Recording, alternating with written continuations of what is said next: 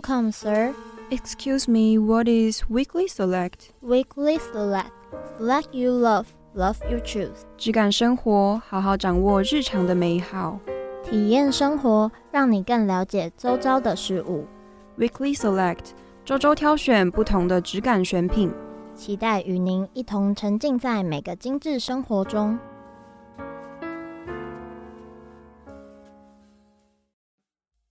欢迎大家来到本周的 Weekly Select，我是主持人 Winnie，我是主持人 Lia。因为考完试了嘛，然后大家好像都会就是出去走走之类的。有个地方啦，在我心目中的清单是新北市立美术馆，我还没有去。我对那个外表的装置艺术跟里面有些陈设的东西，我还蛮有兴趣的。会讲到这个，是因为我跟莉亚呢，其实好像都蛮喜欢出门走走，去一些充满艺术性的地方。嗯，就是像台北市立美术馆，它就是一个有很多不同主题的展览的一个场域嘛。对，它常常会换。然后像我最近也有一个还蛮想要去的展览，是杨德昌的回顾影展。那时候是我朋友问我说要不要去，所以其实台北市立美术馆就是一个可以提供很多不同主题性的策展，如果有兴趣的人可以去那边走走。听维尼刚刚讲，他其实他说那边周边的环境其实也蛮漂亮，就是那种呃白色的建筑，带有很多的玻璃，然后矗立在那种绿荫里面。嗯，我觉得很像那种都市的小绿洲或是小植物的那种感觉。那我们讲到展览的话，你自己本身比较喜欢怎么样的展览风格？我还蛮喜欢看各种静态展的哦。大家可能不知道的是，其实我在台北流行音乐中心现在的常设展，我是工作人员，我是志工。就是那个流行音乐吗？听我们的流行音乐。对对对对，那个是我是志工。我非常喜欢那个展览，那个我也很喜欢，就是我去那边工作以后更喜欢了。比较常接触那种常设展的，就是静态一点啦。对，那其实里面还是有很多，例如说它会有投影啊，比较立体的呈现在你面前的那种艺术氛围。我自己的话会比较喜欢互动式的，就是刚刚维尼提出来的那个听我们的流行音乐，我觉得它也没有到真的非常静态，嗯、因为它有很多不同的区域。会动，对，会动啊，嗯、又或者是就它会播放耳机，它可能就是那个。作曲人还是谁会念他们的歌词？我告诉你，第一段是李宗盛，反正就是非常的，我觉得那边那个展览的话，就是非常沉浸式享受啦，还蛮适合自己一个人去的。我在那边工作的时候就发现，哦，其实很多人都是自己一个人买票，自己一个人进去，蛮常见的。虽然说情侣可能还是占蛮多的啦，我就这样看着一对一对的走过去，这样子。我们刚刚其实讲了这么多，就是展览的类型嘛。你在近期看展览的时间点是什么时候？我近期看是放暑假之前的六月初左右，我去那时候的台北市立美术馆看一个影展，然后那个影展我觉得很压抑，挑高的空间里面，然后它放的都是黑白的照片居多，然后一整面墙就这样渺小的坐在那个投影的墙的前面的那个小长凳上面，然后就仰头看着它。我现在还有一幅是那个好像是火烧森林的感觉。我不确定那是不是真的就是摄影下来的真实情况，或者说可能是有一些技术做出来的。因为其实你现在要我回想那个展叫什么名字，我真的忘记了。它连手册都是电子版的，所以我已经不知道把它丢到哪一个网页分页去了。那个给我的很直观的感受是，哦，那个影片让我觉得很不舒服，尤其是因为它特别大的关系，可能要加上色调吧。嗯，色调又是黑白，对，黑白会有一种特殊的氛围营造。那我自己的话呢，其实也不太算近期啊，因为也半年以上了。之前去看的是四一的《听说爱情展》哦，那个展览我知道，因为我觉得好像那种主题啦，对我来说蛮特别的。对对对对对，但是我没有去，因为我真的刚好没有空，我超级忙碌的时候。然后，因为我自己也比较喜欢互动式的展览嘛，就是刚刚有提到，所以在那个过程中，因为它会用很多不同的呈现方式，让你去思考一下你自己想要的是什么。毕竟是爱情展，所以可能是什么理想型啊，又或是你可以接受什么，又或者是你觉得暧昧期做到哪些事情，然后你才会觉得哦，这个差不多了，OK 了之类的这种，就是很有互动性的展览，就还蛮有兴趣的这样。那我们其实提到展览的原因呢，是因为我们今天的主题，它的其中一个小旁支，他们也有策展，他们的策展又跟我们刚刚聊的那些常设展也好啊，又或者是话题比较轻松的互动性展览又不一样，它是偏议题性的。社会议题占大所以其实当初就是接触到这个来宾的时候，就觉得还蛮有趣的，就是议题性的东西，但又让它融入生活的感觉，就觉得还蛮酷的。对，那我们今天好像切主题切的超级迅速呢。主要是我们现在如果不点题的话，大家会越来越扑朔迷离，不知道我们大家讲。就想说，所以今天是展览嘛？没有，今天其实我们的来宾的名称叫做人剧团，所以听到剧团的话，一定会想说，那它跟展览有什么关系？所以它实际上到底是一个怎么样运作的呢？又或是它到底有什么内容呢？那我们等一下本周选品呢，我也会跟 Winnie 聊更多关于我们去看过的一些舞台剧的故事，又或者是我们对于可能人剧团的一些议题的大小事的分享。那我们等一下每周选品见哦。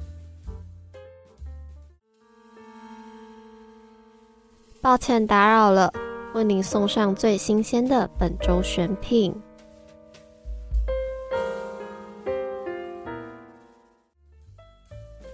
欢迎大家回到 Weekly Select，我是主持人 Winnie，我是主持人 Lia。那我们在刚刚的开头，其实最后聊到的是剧团这个部分，也就是说剧场的一些经验。我比较想问 Lia，你好像有看过类似的表演，对不对？嗯，有，是在今年的二月十八的时候，记得非常清楚，太清楚了。那时候是我，因为其实我上台北之后，就一直很想去看舞台剧。你是说那种特别盛大的演出？你好像只有台北才会有这种。对，然后又加上，因为舞台剧通常不是会有一些音乐吗？音乐剧、舞台剧，嗯，然后现场表演的那种感觉又更不一样，临场感，我觉得临场感差很多。对，所以就会觉得在大学毕业之前就很想要去一次，然后。那时候好像是寒假前或是大一下的时候就锁定，然后我就问问身边的朋友说有没有人想要去看《罗密欧与朱丽叶》啊这样，然后那一次就有人陪我去看，然后就印象非常的深刻。《罗密欧与朱丽叶》应该算是大家最耳熟能详的作品之一了吧？我觉得。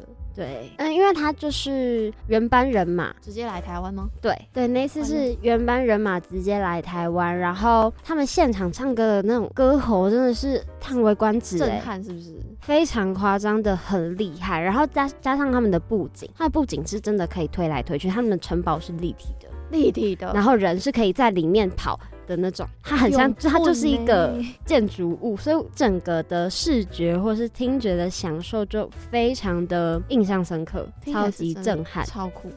对，然后为什么我一直把它列为就是梦想清单，但是是在大二的时候才去实现呢？是因为其实看一个舞台剧或音乐剧的价格其实不菲，认真真的很贵。如果好的 位置的话，又是就是钱就是还是要花下去，一八千起跳可能差不多。对，那我上一次是去台北流行音乐中心，因为它双人票它都会打折，对，打九折。因为我是坐在没有到二楼。最前面，然后我的票价是三千六，视觉上还行，它就是一个中间的价格，所以视觉就是中间。但是其实三千六对于学生来说还是一个不小的负担啦。对，没有错，就是身为哦北流打工人，没有钱的那种打工人，我是志工，那个位置其实没有到特别的好吗？我只能这么说，嗯、因为我们会去走那边，我没有走过，嗯，但就是也没有到非常不好，至少还是可以很清楚的看到、就是、下面的那个，没错没错，就是不是视线狭隘区吗？是这个名，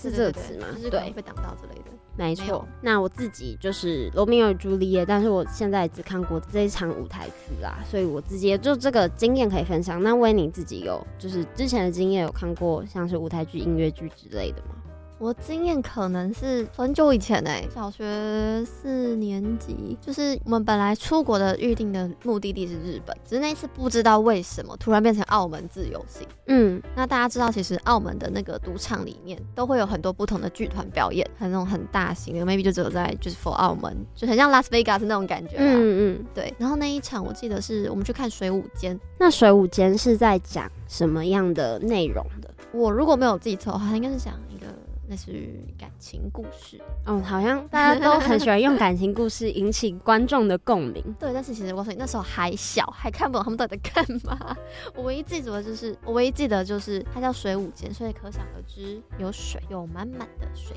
然后表演到一半就看到前排的人哇啦啦，然后全湿了。我就知道为什么他为什么从开始就要穿着雨衣。我终于懂了哦，我在他后面。难怪叫水舞，就所以它的水是会可能依照不同的频率或什么的，然后会有不同的造型嘛。它是就是好，我记得它是灯光跟音效同时配合那个水啊，对，还蛮漂亮的。虽然说印象不是非常深刻，但是因为我非常震撼，前面那个人被泼的好湿，导致我到现在还记得，离那个舞台可能要远一点。我觉得去国外看剧团的经验又更不一样了，因为通常你去国外，你不会去就是看到剧团，除非旅行社有这个行程安排啦。通常这种都会是说，我的目的就是看那个。对对对对对，就是本来就有规划好，你才会看到这个剧团。对对对对对。刚刚 Lenny 有分享说，他就是国小的时候看的水舞间嘛。对。然后我现在就就突然想到，其实我国小也有看过，就是舞台剧的经验。你是看哪一种？就是我是看那种 for 小小朋友，大概 for 国小或是更小那种。是像纸风车剧团的那种？好像是有这个名字，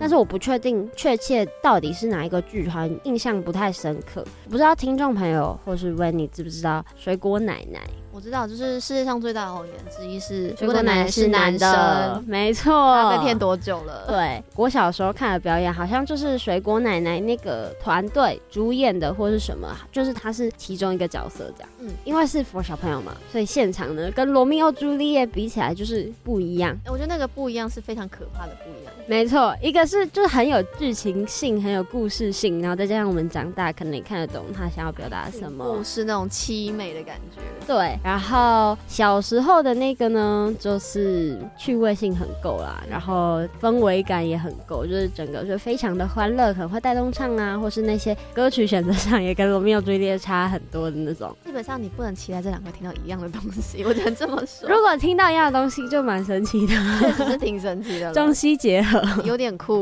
但其实我们刚刚讲了这么多舞台剧，我们看过舞台剧经验嘛？都都算是比较偏表演性质，比较偏休闲娱乐的。但其实开头的时候也有介绍到，我们今天的来宾的名字叫做人剧团嘛。那人剧团的又是比较偏议题性的那些动态性表演。对，他们之前的展览是潮汐间暧昧那个展览，它算是结合了地方的生态，在彰化那边，嗯，潮潮间带那种感觉。然后他们用一些舞蹈跟柯金元导演也有影像的记录，最后呈现出一个环境的议题给大家看。其实我觉得要用展览带动去参加者的对于议题的敏感度啊，又或是共鸣感这件事情，其实还蛮难的，因为每个人的体会程度不一样。例如说，你可能对流浪狗，我们之前有聊过嘛，嗯，你可能是觉得应该要领养代替购买，但是其实有些人觉得领养代替购买不一定能真的解决问题，反而是说变成一种道德绑架，说哦，对对对，领养，你如果不领养，你去购买品种狗狗的话，可能就是真的危害社会大众之类的。所以其实我觉得人剧团用议题这个点出发还蛮有趣的。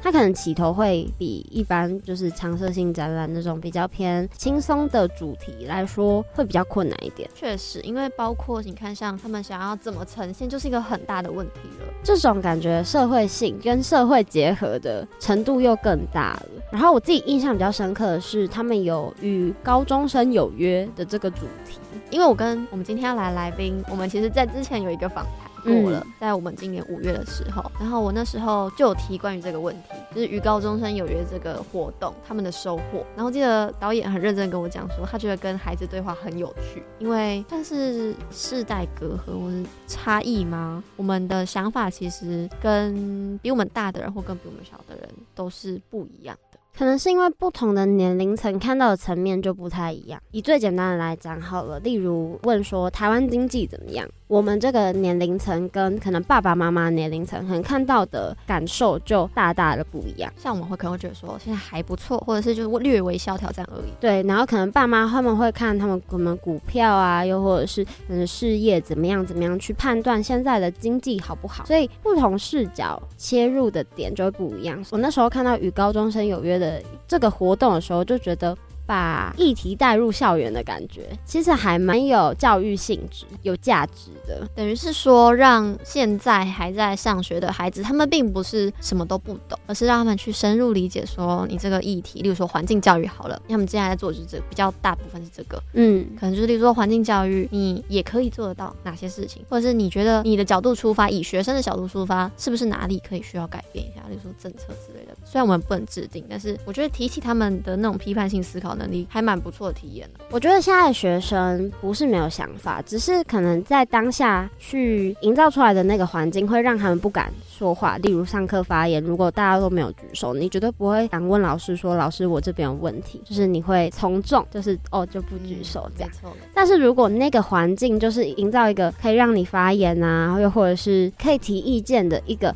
环境氛围引导之下呢，就会得到很多，就像是导演分享给维尼尼的，从小朋友的身上就会得到不同视角的回馈的感觉。就像现在，其实课程上，大学课程应该比较看得到，老师会愿意听我们在讲什么。嗯，我们也会跟老师 feedback 说，哦，你这样可能会讲得不太好理解之类的。就是双重的交流可以带来更多不同的想法碰撞吗？应该怎么说。因为我当初会看到与高中生有约这个特别有感觉的原因，是因为我高中的时候有参加，也是与高中生有约，但他是跟总统。哦，好像之前有这个活动。对，我们巡回是不是？我们是第一届。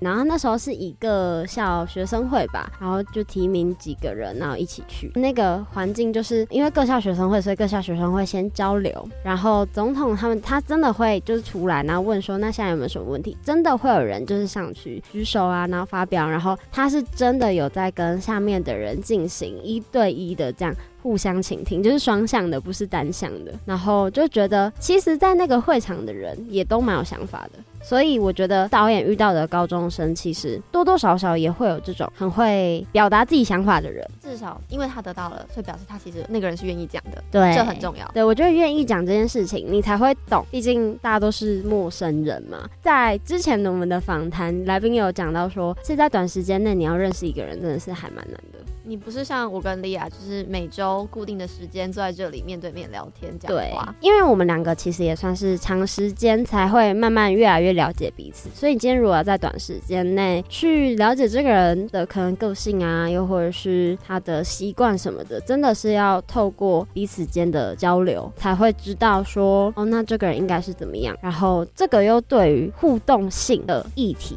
传达又更为重要。那我们聊了这么多关于互动啊，那关于彼此对话的一个方式。当然，接下来我们刚刚有非常非常的突出的破梗了，就是对，我们今天要找人剧团的迷你导演来到我们现场，跟我们聊聊他们的表演艺术、他们的表达性艺术，还有他们跟高中生在交流的过程中，他们得到一些什么样的回馈或是启发。记得要继续收听哦。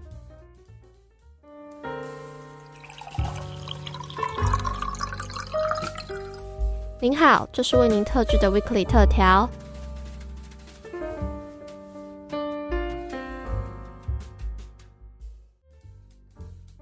欢迎回到 Weekly Select，我是主持人 Winnie，我是主持人 Lia。那我们刚刚在前一个单元每周选品的时候，有特别讲到说，哦，我们今天就是要找人剧团来进行我们的采访。那我们今天采访呢是人剧团的大家长吗？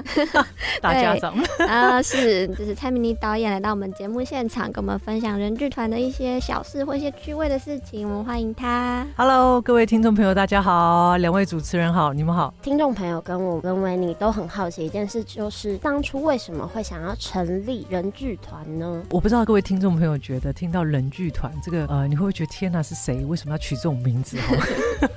我还记得那时候我们大概洋洋洒洒，我想大概有十几二十个命名，嗯，然后找了很多很好的朋友，大家一起来讨论这样。后来我们选人剧团的时候，大家都觉得你在干嘛？为什么要选一个这么重的剧团的名称？觉得很小众。后来我就问问我自己，就是我成立剧团的初衷到底是为什么？是因为个人的创作欲啊，没有说以自我紫色的创作作为我的导向的剧团吗？还是我成立剧团到底为什么？而且呃，虽然我在成立人剧团之前，其实我在一个基金会，当时也是团长，但是我自己成立剧团，我在想为什么？所以我想呃，首先第一个是突然觉得我想好好做一个人。就这么简单，就开始思维到底好好的做一个人，我怎么定义好好做一个人这样哈？然后再来是呃，我发现到我们无法独立于一个群群体之外，所以当然就会去思索的是，既然我们无法独立于群体之外，那我如何能够从自己作为出发，然后有机会可以跟呃一群有共识或者是有共同信念的人哈凝聚在一起？所以我后来就觉得，嗯，我们人剧团如果呃很简述的来分享，应该就是一群人关心一群人的剧团。那当然，它也就代表剧团成立的初衷，它绝对不是以创作自我指涉作为一个导向的一个我们过去想象中、过去理解的剧团。那当然，对于人剧团来讲，呃，凡是跟生命有关的这些重要的议题，那当然也就是我们关注的议题。所以，我想，呃，或许我们比较偏向所谓的应用剧场，嗯，也就是透过我们的表演艺术或者透过剧场，我们希望可以成为一个途径，然后有机会呃为现在我们很重要一些社会议题，或者说，呃，我们也很希望我们可以在社会参与的过程当中，能够奉献一点我们的在艺术领域这个专业的力量，这样子。当你刚刚讲到说从人出发，其实很像我在学那个人本心理学啊，是从我们自己本身出发，可能就特别注重这个人啊之类的。是是是。你们创立人剧团的时候，你们想象中的人剧团应该会是什么样？呃，如果大家有机会 research 一下人剧团关键字，进、嗯、入到我们的官网，看到我有个意向图，就是一艘船，嗯、而且还乘风破浪哦，那感觉那个船不是就有点湍急的哈、哦。然后这艘船呢，上面有社会学家，有艺术家，呃，有医生，有厨师，呃，有哲学家，有一个探索者，这样哈、哦。不管是我们面对人生，或者我们面对创作，其实都是一个通向未知的旅程。所以，我们总是要乘风破浪。所以我们呃需要有勇气。那当然，在这过程当中，呃、我们需要一群人，嗯，而且还是要有一些不同差异性的人，有共同的信念，但是我们有不同的专业，所以我们集结彼此的智慧，然后共同前进。创作的过程也是剧团在做，就集体进行创作，也就是为了体现这里头每一个参与其中的人都可以为他生命智慧带来许多的话语。那么集结大家的生命的这些历练、体验、智慧，那我们能够在创作过程当中哦，那我们有机会通向这个位置，而且我们能够探索更多的事情，才不会有时候太局限在自己的思想的一个系统里头。所以，如果你问我对于剧团的想象，应该就是那个意境吧？嗯，那个船的一个对对对对，对。听刚刚导演这样分享，从命名的时候，其实就跟其他人讨论，可能本来十几二十个，然后最后定定为人剧团嘛。那所以一开始找。人剧团里面的成员就是合作伙伴的时候，你们是因为志同道合所以聚在一起，还是其实聚在一起之后，然后发现哦，大家对于剧团的想象然后不太一样，然后相互磨合之后，才产生了现在人剧团的这个这个样子。我想，当然我剧团我有勇气哈，嗯，因为你知道成就是。我都很不好意思，我到有点年纪嘛，哈，就是说，就是没有 不会哈，嗯，谢谢。刚好谈到，就是说你成立剧团其实是确实是有些信念，如果不是这样的信念，你大概未必要选择这个产业。那能够使我有这个勇气，这个四岁做了一个决定，那当然是因为我身边有一群共同信念的好朋友。我觉得这是一个蛮重要的事情，所以这也让我体会到说，为什么我们需要有一群人，我们凝聚在一起，我们当然要去关心另外一群人。所以我想，人剧团创立的开始是因为我。身边有这样子很棒的好朋友伙伴啊、呃，我们有共同的信念，所以如果没有他们的支持的话，我想我大概就是临门可能会缺一脚。在旁边的人其实是踹你进去的那一脚。对，就是说，你会突然觉得天哪，有人比我更积极，一直 push，一直 push，然后我突然有这种感觉，就是那我得就是觉得更应该要来做这件事。你会觉得自己被满满的爱包围。你们会希望说剧团里的人是会具什么样的特质或是类型的人吗？其实我我们在那艘船上面有几个重要的意向。当我们对剧团想象一定是艺术家嘛，啊，有舞者啊，有戏剧领域专业人士啊等等这样。那但是我们希望我们在这个社会参与艺术的过程当中，能不能够透过艺术性的活动带来一些社会的影响力？所以这里头我们就需要，比如说我们需要有一些在研究社会的这些社会学家，有一些心理学家啦、哲学思维的人呐、啊，或者甚至是这个生命探索里头，比如说他可能很具有这种你知道前瞻性，然后、嗯、呃很很有那种探险冒险精神的人。所以其实。这些都会是我们在这这几年，我觉得一直期待可以遇见。所以，我们剧团我其实很重视跨域的合作、跨域的对话。然后，越是跟不同领域的人对话，其实它所带来的学习跟成长，以及我们期待去的方向，其实你需要更多元，其实才会有更多具有创意，而且可能可以找到你过去想不到的一些策略。所以，我想这几年来，我们反而是主动去创造跟各式各样不同领域的人合作跟对话。哦，你们反而不是等着被寻找的那一种。对，这是这个，我们还是积极人生。啊 这边我蛮想问导演一件事情，就是从当初有想要去创立一个以人为本的剧团的就蓝图出现之后，然后到真的创立这个过程，经历了多久的时间，才让它从想象变现实？其实我虽然是在二零二零年正式成立，那其实呃，我记得我在二零一六年，呃，那个时候内心里头就一个直觉，觉得好像自己应该要做一些什么这样哈。那因为当然呃，一六年前我当然还。还有个剧团啊，心里头还是会有一些很想自己做的事，这样哈。所以我觉得一六年我就开始跳开了我熟悉的呃环境，我觉得那个对我来讲很像是一场自己内在的战役，或者是一场流浪。有时候有些人会开始会害怕或担忧，所以很希望可以赶快让自己好像在一个更确切的目标上这样。但那四年我反而让自己也许过得比较浪漫一点，但也可以说其实我让我自己更勇敢，就是我可我放掉所有我可以抓那些安全感的来源，或者是我过去所有我所有的东西重新开始，这样。所以其实一六年就开始。为什么在二零二零年会成立？是因为疫情，因为这对我来讲冲击太大了。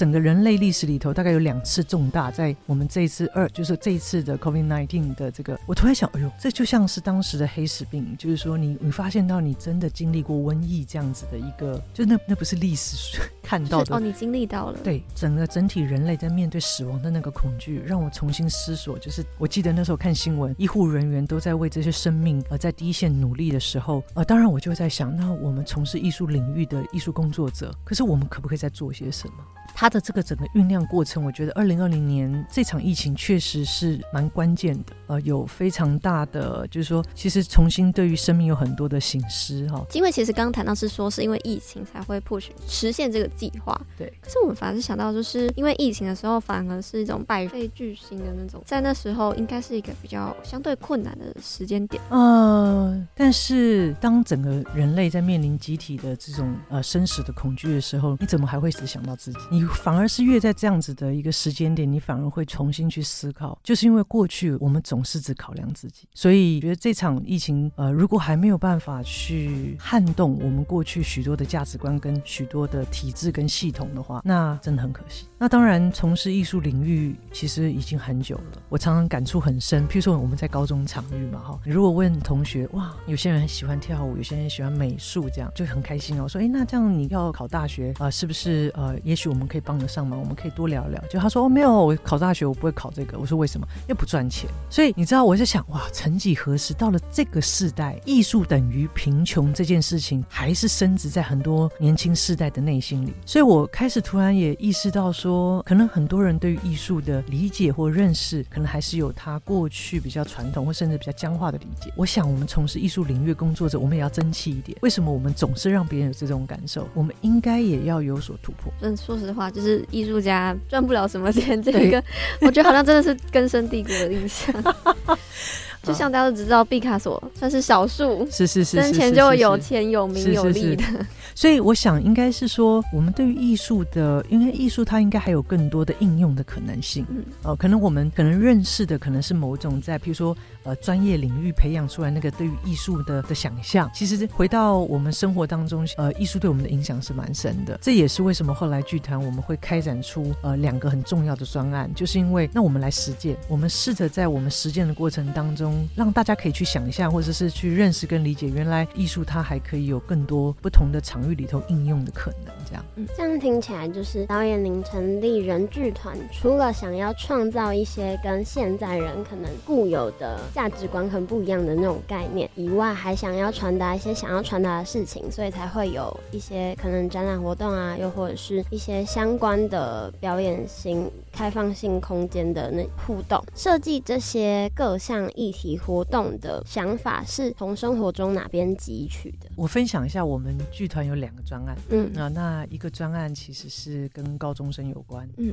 那一个专案其实是我们在呃，就是方院渔村，呃，就是说，我想我来聊聊，就像一场疫情，它就在我们生活里，它促使了我成立了人剧团。这些专案会发生，也是因为我如果回想我自己学习的历程其实非常辛苦的。呃，高中以前我都是吊卡位的。然后，可是我跟你讲，我是非常认真的学生，就是哇，每个读书非常认真，然后要比别人就是花了三倍的时间，可是成绩都没有什么进步。这样，当时考上大学的时候是读所谓的夜间部，因为我术科很好。其实我没有上过任何戏剧类的课程，但我记得我在应届的时候，那时候是全国前六名，我的术科我没有上过任何课，那所以我的父母也就发现，哎，我这个孩子呃确实可能有些天分，这样哈。所以后来我隔年我就我还记得我那时候呃就考上。台医大，可是因为我就是非常热爱，所以我后来研究所就考上了北医大。我后来去追溯我的生命成长，因为我是文字阅读障碍的孩子。哦，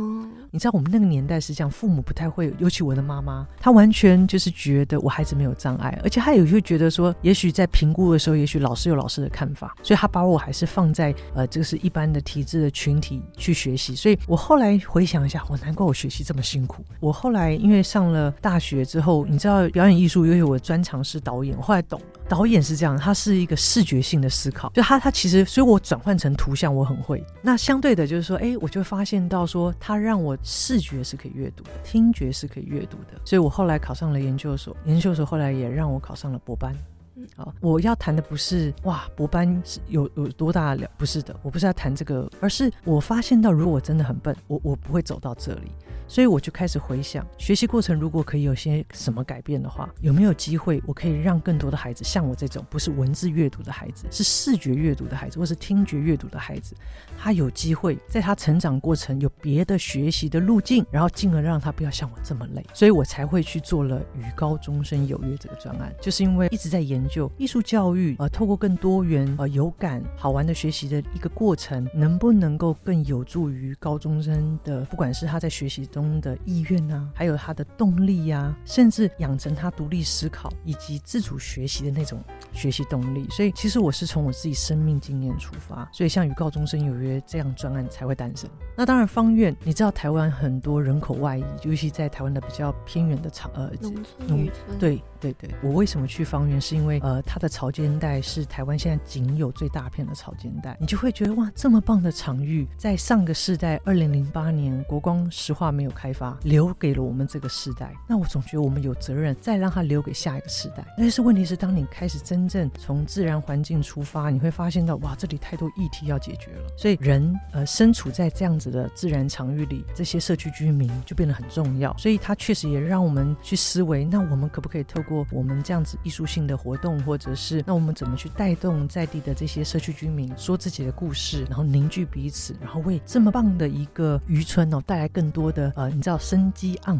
然这样。我想我会起这些专案，我觉得也是从我的日常而来，呃，这是我的体会。那我们刚刚有聊到，就是与高中生有约这个专案，其实我们之前有有讨论过这个问题了。是对。那导演，你有没有觉得可以再跟大家分享，说你在与高中有约的时候，跟孩子们的互动有没有什么印象深刻可以聊聊？我觉得谢谢这些高中生，他教会我太多的事情。因为你知道，现在很多人会说啊，那个是一个什么躺平的时代啊。对于可能现在很多的高中生，就充满了无法理解。可是当我和这些孩子们在一起的时候，后我发现到。你真正去认识他们，他真的是带领我重新去认识这个世代。我觉得这过程里头，比如说，我先不谈我们去去做这样子的一个计划，当然对这些高中生带来的影响。但我先谈谈他他们带给我的影响。他让我发现到，原来我们过去有很多固着的一些观点，然后这些观点其实也限制了我们更多的探索的可能、想象的可能。躺平那只是一个，他们或许还在寻找，在既有的一个框架跟制度之下，可不可以走出自己的一条路？就是说。我想高中生也教会我，一不小心我们会太容易用自己的观点为别人贴标签。那如何真正的保有自我？但是在这个过程当中，当然我觉得对高中生来讲，他可能也要去感受自己也无法置身于群体以外。哦，那当然我们就有这个过程，就是大家可以互相的学习。那所以我想在这个过程里头有几个我觉得蛮特别的故事哦。我还记得那一年刚好是疫情，但我印象很深刻是，终于疫情好像比较回温，比较缓和了，我们还可以聚在一起排练，然后我我们准备终于好像可以有实体的演出，结果哇，疫情又有一点又又回来，哎，又回来，嗯，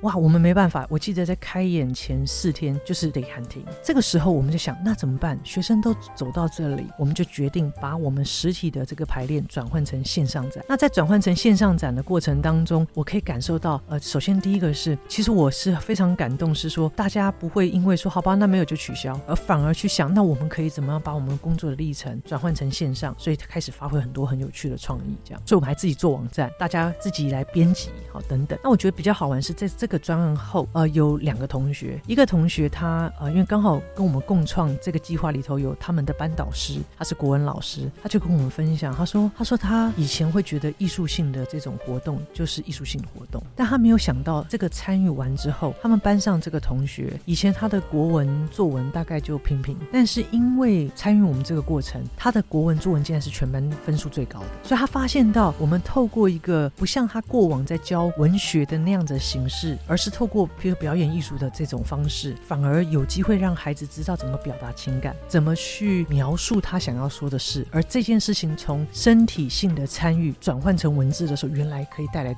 这么大的改变。他也让我感受到一件事情，就是我们都以为艺术教育是美学的提升、技术的培养，没有，其实艺术它可以成为教学一个很重要的途径。所以为什么现在艺术已经跟学科是一样重要？它真的是如此哈。那这是一个很好的，我觉得呃一个分享。那另外一个同学那也很可爱，就是我不会给这个孩子贴标签，是因为我就是这一次的合作连接嘛。那当然是对于他班导师来讲，他该知道他会找这个同学一起来跟我们共创，就是觉得这个学生的学习动力很低。那我并不知道。然后呢，因为我们实体排练转为线上，照理说线上通常同学都会怎么样？不开荧幕，然后都通常来点个名，哎，就做自己的事。他说奇怪，这个同学都准时出席。他无法理解，那他没有讲。后来这个专案结束完之后，在课堂上他又提问。那通常像这种，他觉得这样的学生举手就是怎么样上厕所，就没想到说他那天他举手，竟然是要回答他的提问，他非常震惊。他也感受得到说，像我们这样子的一个课程，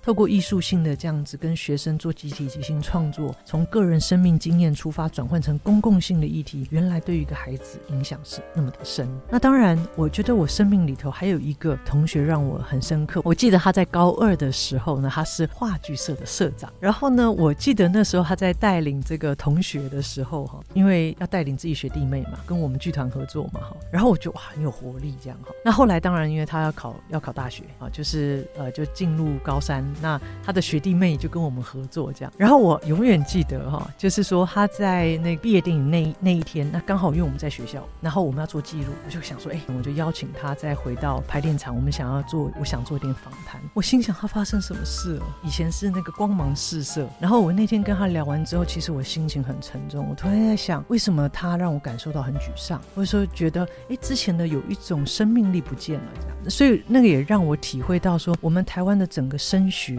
的制度，或是我们的学习环境，应该是让孩子有力量。我们如何让孩子有机会可以翱翔，让他们知道为什么而努力，让他们知道我为什么要读书，让他们知道我考上大学之之后要干什么。所以我记得。那时候叶秉成老师有谈到说，他觉得学生最快乐的那一刻就是放榜那一刻，然后从此之后上了大学就迷茫。因为我也听就是很多大学的老师分享，就是说很多大学生现在呃其实忧郁症的也很多，然后甚至其实自杀率也也也是值得我们关注啊。所以这都会让我有很多都在思考。现在刚刚听导演这样分享啊，他扣合了导演在我们前面问说这些议题活动的想法是从生活中哪里汲取，因为那时候是。是说小时候是学习可能没有办法那么专注，没有那么突出的嘛。但是呢，又想要透过自己去创造的剧团，然后去带给现在的小朋友们，让他们可能跟在学习当中啊，就没有那么枯燥乏味。然后他们还是可以表达他们自己的想法。但其实呢，这个在前面的一个单元，就是我跟维尼在每周选品的时候，我们也有聊到，因为我们其实就说现在的高中生、国中生，大家不是没有想法，大家只是。在。平常台湾的可能填鸭式教育下，可能会从众，没有人物问题的时候会不敢举手，又或者是当下的整个氛围营造没有让他们觉得我现在举手是安全的，我现在讲话不会被质疑，不会被怀怀疑等等的，那他们才会有足够的信心可以去表达他们想讲的，然后这才会促使他们思考。因为每个年龄层会讲出来的东西其实不太一样，是，所以我想这应该也是想要把活动带进校园的其中一个原因吧。当然，当然，我觉得你刚刚分享太棒了，我们还是有机会接触不同啊，不管是国籍呀啊领域的一些青少年。我常常在想，为什么台湾的孩子确实不要讲高中生，连大学生，有时候我们在做提问的时候都未必会举手，对不对？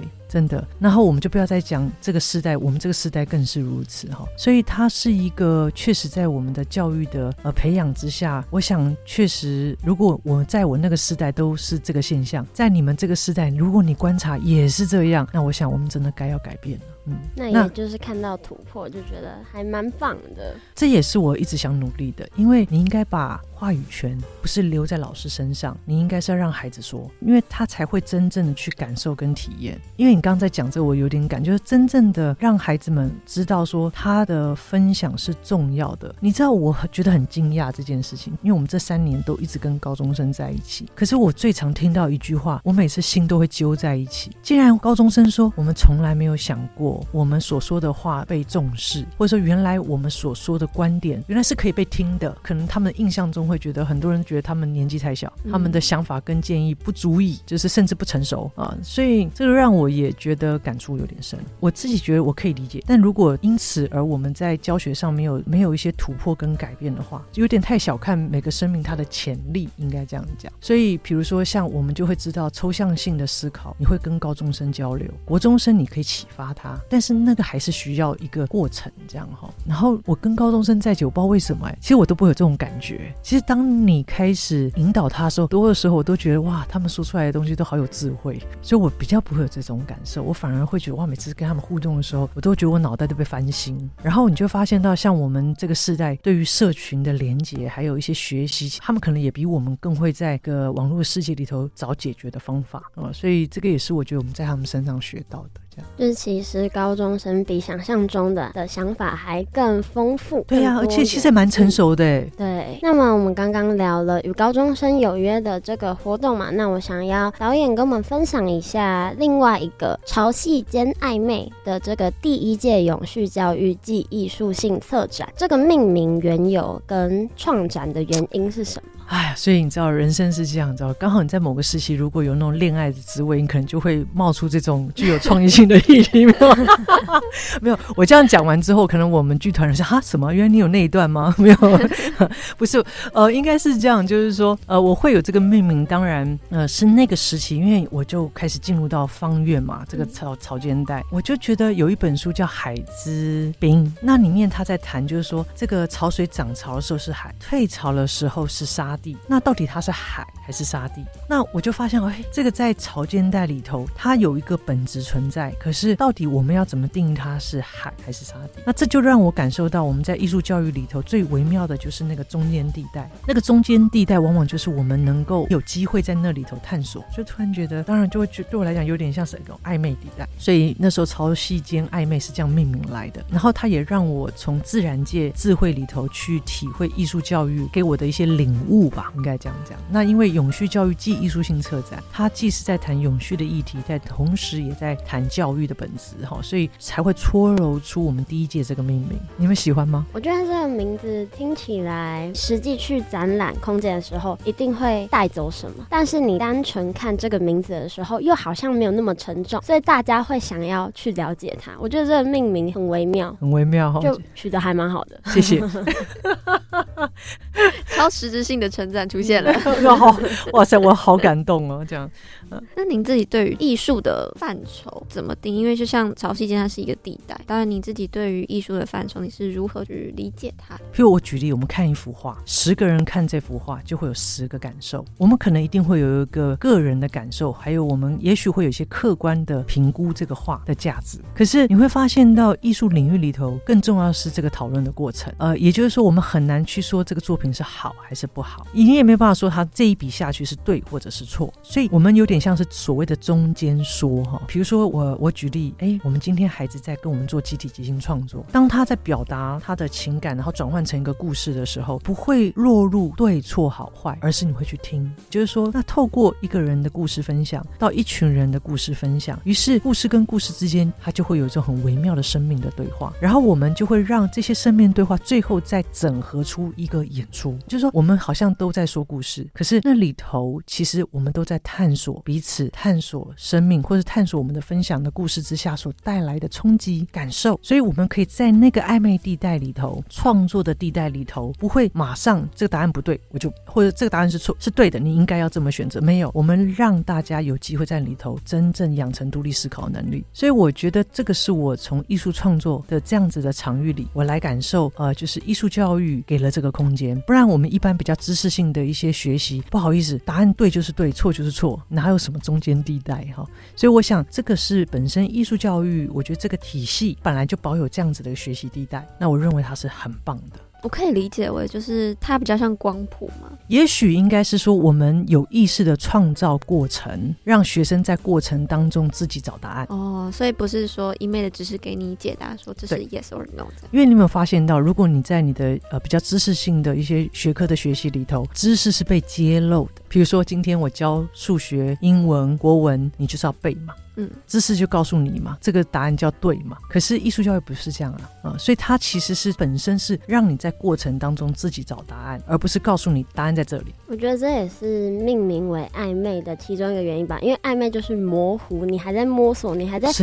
探讨双方到底是什么关系，是你今天是什么态度。真好。哎呀，我要不要喜欢你呢？对，没错。对，我觉得这个命名真的很有趣，因为其实我们在前面的节目，我们的环岛旅行的来宾，他将环岛比喻成暗恋的一个过程，啊、我觉得有点类似啊。对，就是那种你可能会因为这个东西怦然心动，或是沮丧，或是干嘛，然后会随时起伏，没有一个哦，他一定喜欢我，他一定不喜欢我，而是每天可能你今天醒来就觉得，哎、欸，他好像都喜欢我一点，我今天好像怎么样怎么样。是还在摸索的过程。那其实刚刚听导演在分享的时候，有一直讲到在台湾的可能一些表演艺术啊、表达性艺术的发展等等的。那导演，你本身觉得在台湾的表演艺术跟表达性艺术在台湾的发展，你觉得是怎么样的？呃，因为你知道，表演艺术是这样，它有其实有专业剧场跟应用剧场。嗯，其实，在专业剧场里头，它一定有它的，不管是从它的训练的脉络，呃，还有它这个产业的脉络。哈，如果我们来聊一下应用这个这个领域，也就是说，我们开始可能开始去思维表演艺术或者是剧场，不要讲表演艺术，比如视觉艺术也是啊，大家都可能会开始去思索是它如何被应用。所以应用，比如说像我应用在校园。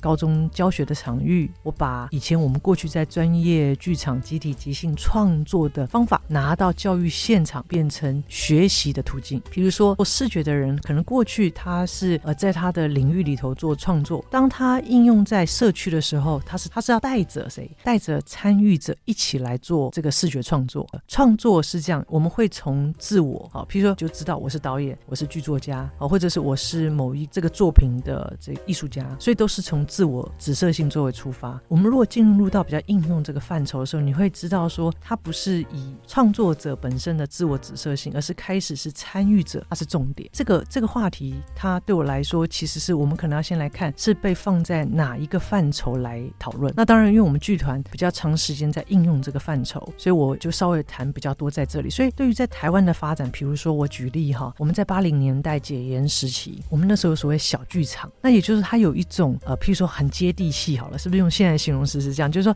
我们要让民众发声，然后呢，他其实是为了要对抗什么？对抗那个在剧院哦、那种剧场美学，应该说那个体制上，它其实是不同的。慢慢的你会发现到，你看现在哇，讲沉浸式剧场啦，哦、嗯，连那个看这个视觉艺术也要沉浸啊，然后大家开始都以很多的专业领域的人，他都把群众作为他创作很重要的一个部分，你就开始发现到，呃，我们过去可能有一个时代背景下的一个就界定，现在已经有点模糊了。所以我想，它应该也意味着，就是我们看到，譬如说，呃，这些发展，它会随着世代，呃，它其实是一直在演变的。所以，如果我来看看台湾大概应用剧场，当时呃将近要二十年吧，应该二十几年应该有。那我觉得呃我是非常感谢过去这些在台湾剧场不断推动应用剧场这一些很重要的老师们啊，譬如说他们可能会跟一些呃新著名的呃女性合作啊，或者是现在有些移工，那他其实就是透过我们剧场，能够让更多在台湾有很多其实可能我们也觉得很重要一些社会议题，不是只有环境议题，还有人权议题等等，有机会透过表演艺术，那让大家可以更重这么多年来，我觉得是他虽虽然我不敢说他是个主流，老实讲，但是他确实隐隐的为台湾整体的社会带来很重要的影响。因为小国中，其实我们有一堂课就叫表演艺术课。对，那我还记得印象很深刻是老师会带我们去探讨不同领域吗？应该这么说，因为像我们有学芭蕾之类的哦，然后有一些像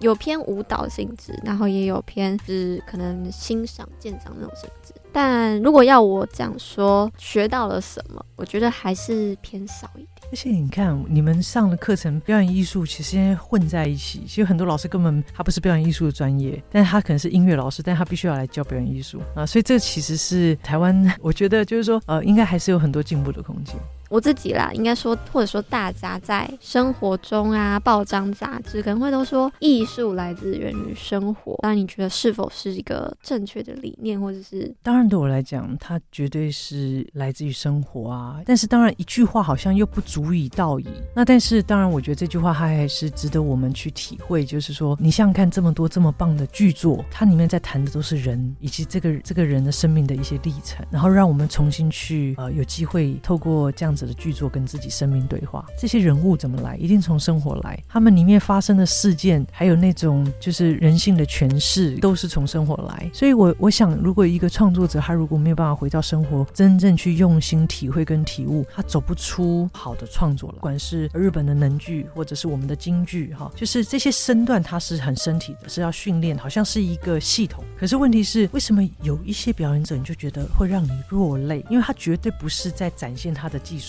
而是。展现这个身体里面的生命力，那他的生命从哪里来？一定是从生活里头来。他一定在生活里头很深刻的体会，所以当他在讲这句话的时候，那个内心里头其实是非常有感，那所以他才会让我们感动。所以如果从我自己熟熟悉的表演艺术领域里头，呃，所有的创作者还是要回到生活。像我，我有另外一个角色是在做表演指导，每一次我要带着表演者，我们要进入到拍片之前，我们都要来工作文本。那你就会发现到很多的表演者，他如果生命的体验不够深入的时候，他连文本都读不懂，所以他必须对生活、生命要有些体会。他读那个文本，他才会知道哦，为什么我要讲这句话。我真的觉得那个最高的境界都来自于你会感受到他的那个生命力。所以它的源头，我还是认为是在生活里，还有就是作为一个人的本质里头。为什么我会命名为人剧团？大概也是有这样子的一个呃很重要的连结吧。我这样听起来，应该算是跟自己平常的生活有共鸣感，所以你表达出来的东西，你才会去渲染到他人。当然，当然，因为你够懂。对，要够懂，要够懂。那我们刚刚其实聊了很多，可能在人剧团里面两个大项目嘛，一个与高中生有约，然后另外一个是潮汐间暧昧。那么我们刚刚聊的都是过程，那我们听导演跟我们分享一下未来的人剧团可能会有怎么样的规划或是活动进行吗？嗯，呃，我想，因为我们上次第一届呃潮汐间暧昧之后。我真的有些反思哦，就是我觉得一个策展之后没有采取一个行动，那就是只是在谈，就是谈一个理念而已。所以我们在第二届，其实我们已经在筹备，也就是我们在第二届的永续教育暨艺术性策展，我们在策展之后是会采取行动。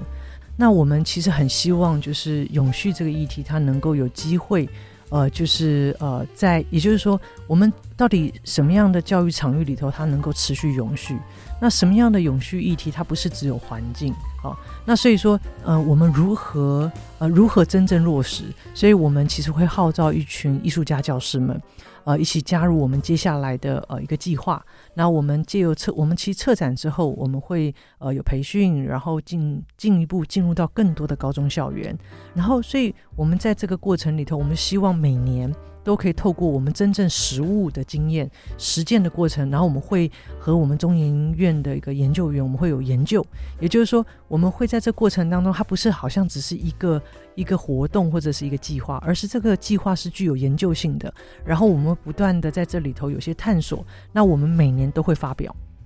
那我们希望可以呃成为更多师长的就是伙伴。好，也就是说，透过我们的研究，呃，透过我们的教学方法，我们会分享给大家，然后让更多的师长有机会，呃，他不会就是我看到问题，可是我没有解决的一些方式，哈，或方法没有策略。那我们希望每年我们透过永续教育及艺术性策展，我们能够每年都进行我们的观察跟发表。更重要的是，我们不能都是自己想啊，我们真正要对话对象其实是这些青少年，所以我们也会剧团也会呃跟。更多的青少年，我们其实会有一些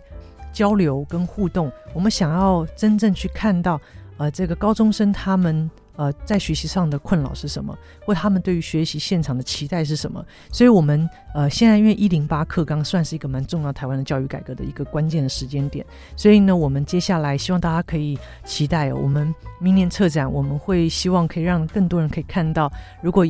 一百零八年学年度后的这些高中生，我们会做一些调查，然后让我们可以看到一百零八个高中生的困扰、学习困扰或者生命的烦恼。那我也很希望我们可以让更多师长可以真正的去认识这些高中生、好青少年的需求。那我们一起来努力，所以这个会是我们在呃这个策展后，呃，就是我们希望可以采取行动。那当然，剧团还有另外一个计划，就是呃我们在方院的这个场域里头。我们也一直在推进，希望呃我们能够透过艺术性的活动带动整个呃这个方院的地方哈、今年我们已经九月呃九月份有中中旬我们有一场演出，而且是在我们的草间带，哇，大家都很感动。那明年我们想要继续，也就是说透过这样子的艺术性活动，也期待大家可以关注我们人剧团的活动讯息，可以跟我们一起来到呃方院这个那么美丽的草间带哦，然后一起来。呃，体验这个自然生态，同时也可以感受他们的人文跟历史，然后让我们一起来守护这么棒的自然场域。所以，这都是剧团两大重大计划。那所以大家就是，你知道，我们等于是我把策展也跟我们与高中生有约计划整合。嗯，呃，我希望我们不是只是一个观念上的倡议，就是说我们自己本身要做，然后我们真正来实践。那当然，我们一定还有很多进步的空间，所以当然我也很期待，如果有共同信念的老师们啊，或者是家长们，我们一起希望可以一起加入我们的团队啊，因为我们也其实也很期待有更多人可以跟我们一起来为我们下一个时代努力。听起来未来的规划就是更贴近校园呃内部，以及更深入于同学们嘛，然后还有延续之前的各类活动。是是是是是是，啊、嗯哦，对，我们剧团在三峡，我们有个空间，呃，灰盒子剧场。那我们也呃，就是大家可以关注啊、哦，呃，就是说我们即将，我们希望在三峡有个据点，那可以有更多好玩的活动，大家可以一起来参与。相信听众朋友也有听到，像是我们的一些活动啊，之后可能都会陆续的公布。那如果有兴趣的听众朋友们呢，也可以继续关。注人剧团的相关资讯。是的，我们有 Facebook、IG，然后还有我们的官网。那我们今天就非常谢谢导演来到 Weekly Select，跟我们分享了这么多关于大大小小的事情，谢谢。非常感谢两位美丽的主持人，谢谢，谢谢各位听众朋友。那我们今天还是非常感谢明妮导演的来到现场，跟我们分享更多关于艺术教育，还有他自己的个人经验。相信各位听众朋友听完刚刚的访谈，应该也发现，这跟平常我们认知到的艺术，又或者是那些展览啊、那些剧团表演，好像不太一样。但是呢，也可以从导演的分享中，更可以知道，虽然跟我们平常接触到的不太一样，但是又可以清楚的理解，那人剧团里面到底是一个怎么样的模样。因为它的确是一个不像我们。以往所见识到那种剧团模式，但我觉得导演他们在应用、推广、教育，甚至是跟应该说跟高中生对话那个我特别印象深刻，我觉得他很努力在做这件事情，可以感受到他那种热情跟热忱，还有听众看不到的他真挚的眼睛。就是听未来规划也更知道说他们接下来会继续深入校园内部，然后还有继续跟更年轻的一辈们进行双向的交流，还有延续之前可能有执行过的行动们，然后这些都是大家可以去关注未来人剧团的动向。那我们这集的 Weekly Select 就差不多到这里告一段落喽。那我们下周同一时间，请各位听众要一起持续锁定 Weekly Select。我是主持人 Winnie，我是主持人 Lia，我们下次见喽，拜拜。